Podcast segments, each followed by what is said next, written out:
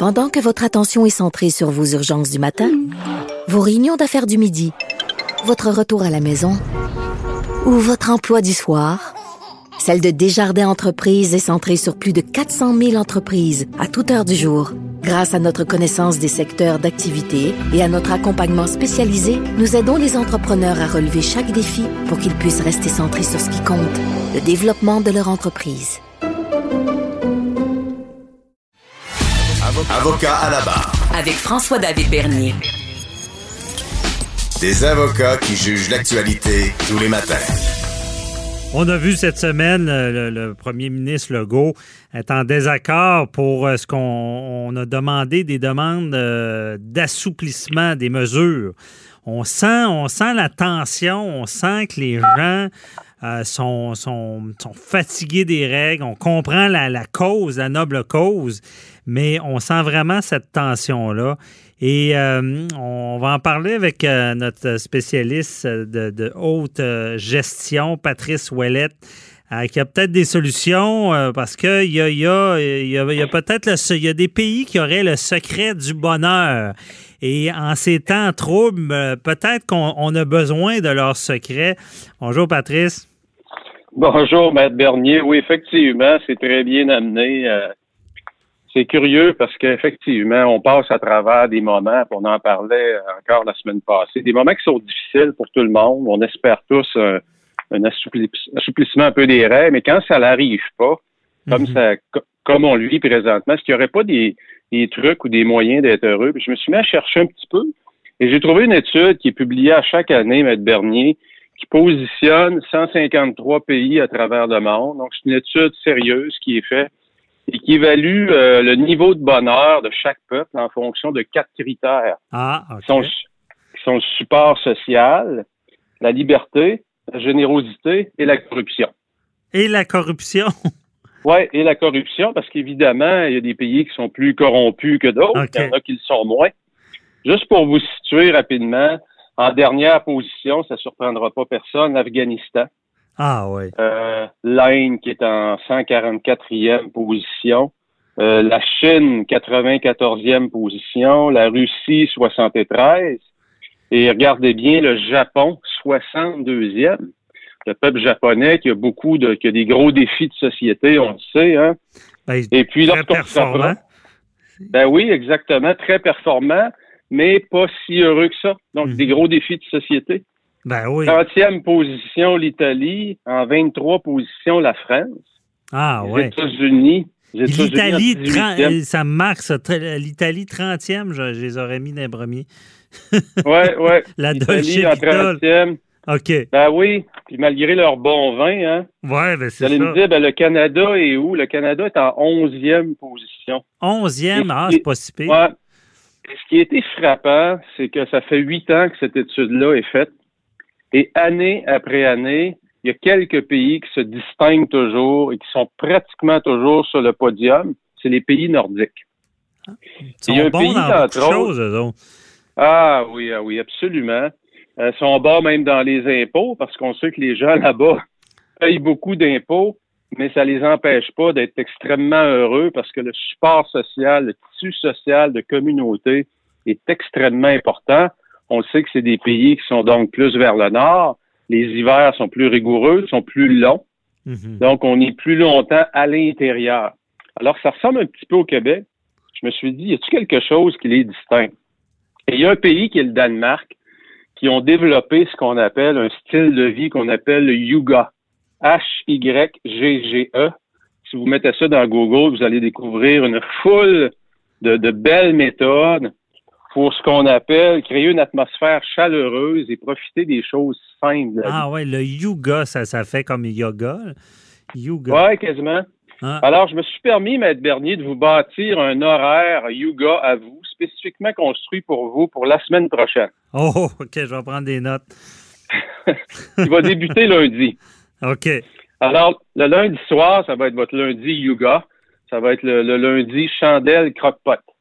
Ah, chandelle croque-pot. Ça, c'est la mijoteuse, La mijoteuse avec deux belles chandelles, parce que dans l'environnement danois, la chandelle ou le feu, des feux tamisés, euh, ça a énormément d'impact sur le bonheur. Donc, Ben c'est oui. très utilisé. Et puis le croque-pot, ça me fait rire parce que ma blonde, elle, elle vient d'en avoir un, puis elle, elle adore Ah, ça. Puis ça, voilà. ça une- ça cuit longtemps, puis ça met comme une odeur dans, dans, dans la, la- Ouais, On arrive à domicile le soir, il y a un beau fumet dans la maison. c'est ça. Je me suis dit, pourquoi pas accompagner ça avec un bon petit vin espagnol, très, très simple, sans prétention, de 13,5 qui vous va à merveille, puisque le nom du vin, c'est Beau Bonhomme.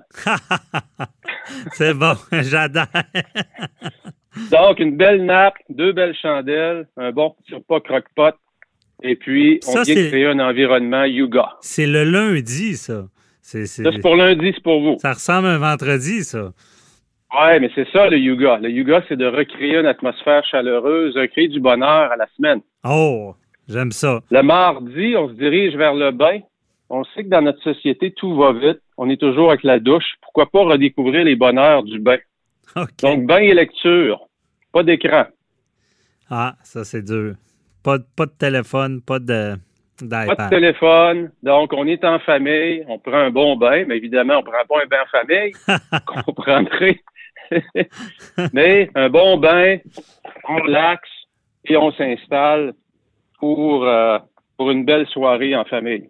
Ah, Mercredi, mercredi, j'ai décidé de vous faire bouger, Maître Bernier. Marche en famille et au retour de la marche, popcorn cinéma. Oh, c'est bon, ça. Puis pas, euh, Donc, on se sent moins coupable de manger du popcorn, peut-être des petits Ben oui. OK. Voilà, on est ensemble encore une fois. Une belle grosse couverte quand il fait un peu, froid dehors l'automne. On s'installe à l'intérieur dans le salon, popcorn cinéma, et on vient de recréer un bel environnement encore une fois, Yuga. Ah, excellent. J'aime ça jusqu'à maintenant.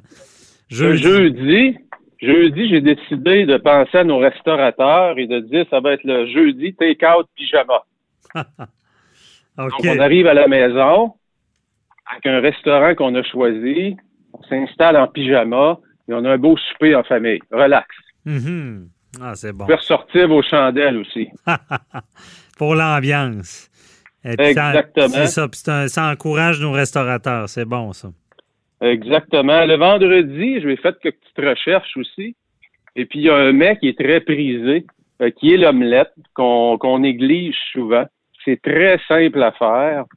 Et puis, euh, omelette et frites maison avec un beau petit chardonnay italien, Sopra Sasso, qui coûte vraiment pas cher.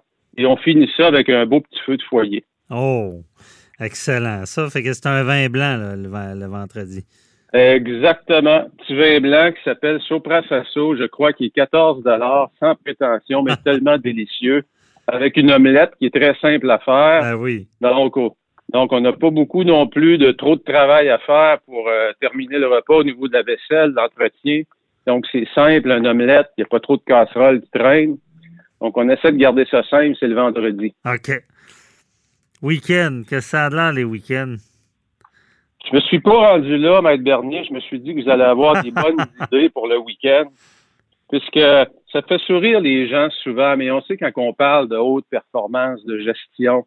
Et puis, euh, trop souvent, ben, on carbure tellement dans la haute performance qu'on finit parfois par en oublier un peu sa santé. Mhm. Et on finit aussi par compromettre un peu les relations qui nous sont chères.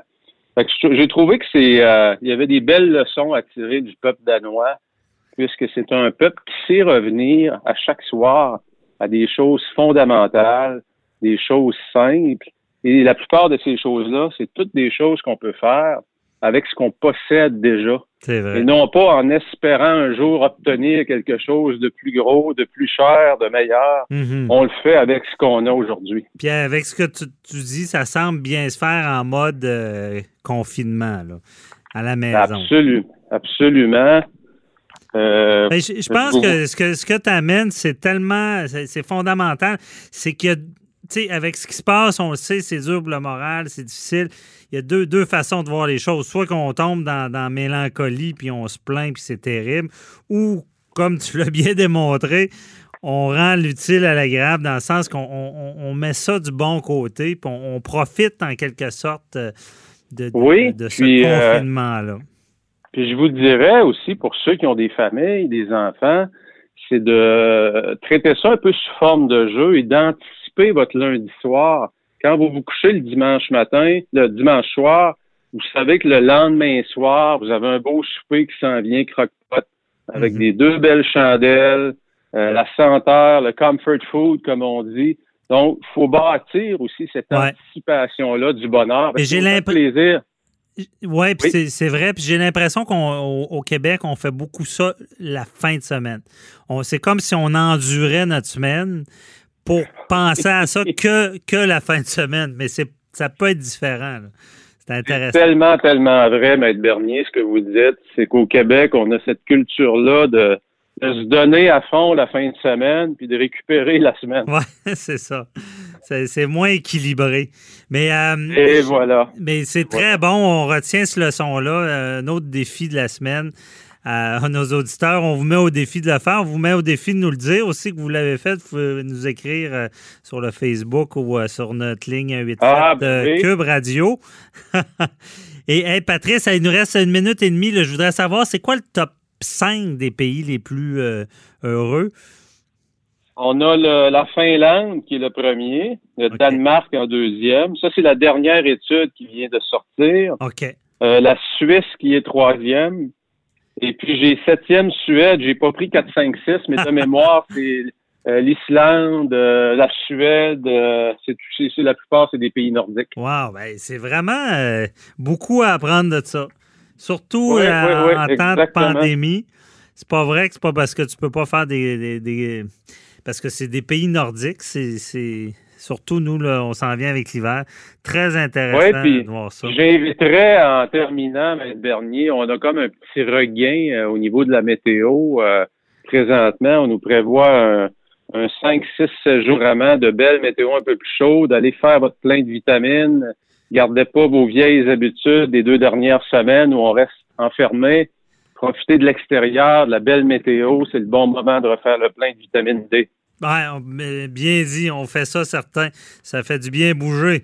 Merci beaucoup, euh. Patrice Ouellette. Toujours euh, intéressant. Puis je pense que ça fait du bien euh, d'entendre ce genre de, de chronique-là. on lâche Excellent, pas. On lâche pas. Salut. Bye bye.